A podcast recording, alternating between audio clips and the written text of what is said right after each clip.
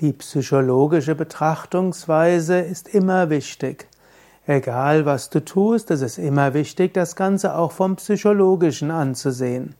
Angenommen, du hast ein Projekt vor, dann überlege zum einen, was macht das mit dir, was macht das mit den anderen, welche Menschen sind daran beteiligt und wie werden die Menschen zusammenwirken. Angenommen, du unterrichtest eine Yogastunde, dort kommt es nicht nur darauf an, wie du unterrichtest, wie du Ansagen machst, welche Yogaübungen, sondern eben auch, wie interagierst du mit den anderen, dass du die anderen spürst und fühlst, erfährst und dich auf sie beziehst. Also die psychologische Komponente ist sehr wichtig.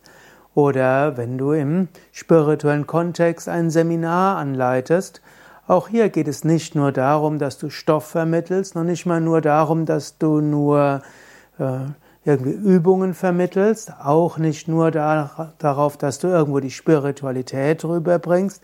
Letztlich geht es um die psychologische Komponente. Es geht darum, wie du Menschen erreichst, wie du Menschen spürst, wie du ja, mit Menschen interagierst. Und auch wenn du selbst meditieren willst, selbst wenn du selbst eine spirituelle Praxis machst, überlege auch immer, wie kannst du das psychologisch so geschickt machen, dass du gerne meditierst. Wie kannst du es so machen, dass du täglich in deiner Praxis bist?